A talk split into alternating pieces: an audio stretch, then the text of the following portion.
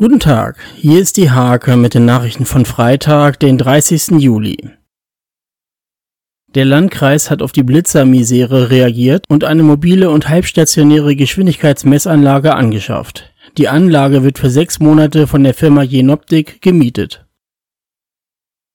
Bei online erstatteten Anzeigen im Bereich der Polizeiinspektion Nienburg-Schaumburg liegt der Betrugsbereich ganz vorne.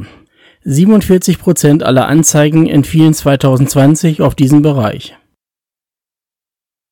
Auf dem C-Platz der Sportanlagen in der Musriede soll nach dem Willen der Politik der Neubau der Nordertorschule Platz finden.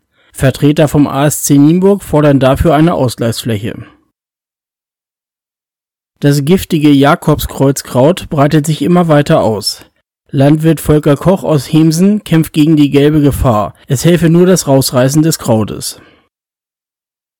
Mit der ersten Kreispokalrunde stehen an diesem Wochenende die ersten Pflichtspiele an. Auf zwölf Plätzen müssen 24 Mannschaften beweisen, dass sie die lange Corona-Pause nicht verschlafen haben.